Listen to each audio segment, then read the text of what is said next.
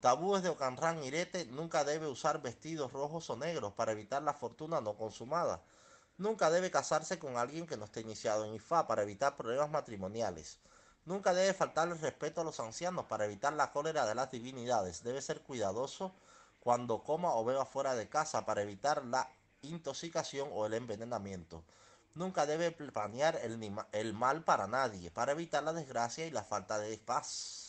Nunca debe demostrar confrontación con nadie para evitar la crisis en su vida. Nunca maltrate a los visitantes o los extranjeros para evitar la fortuna no consumada. Nunca debe matar o consumir la cobra para evitar la mortandad infantil.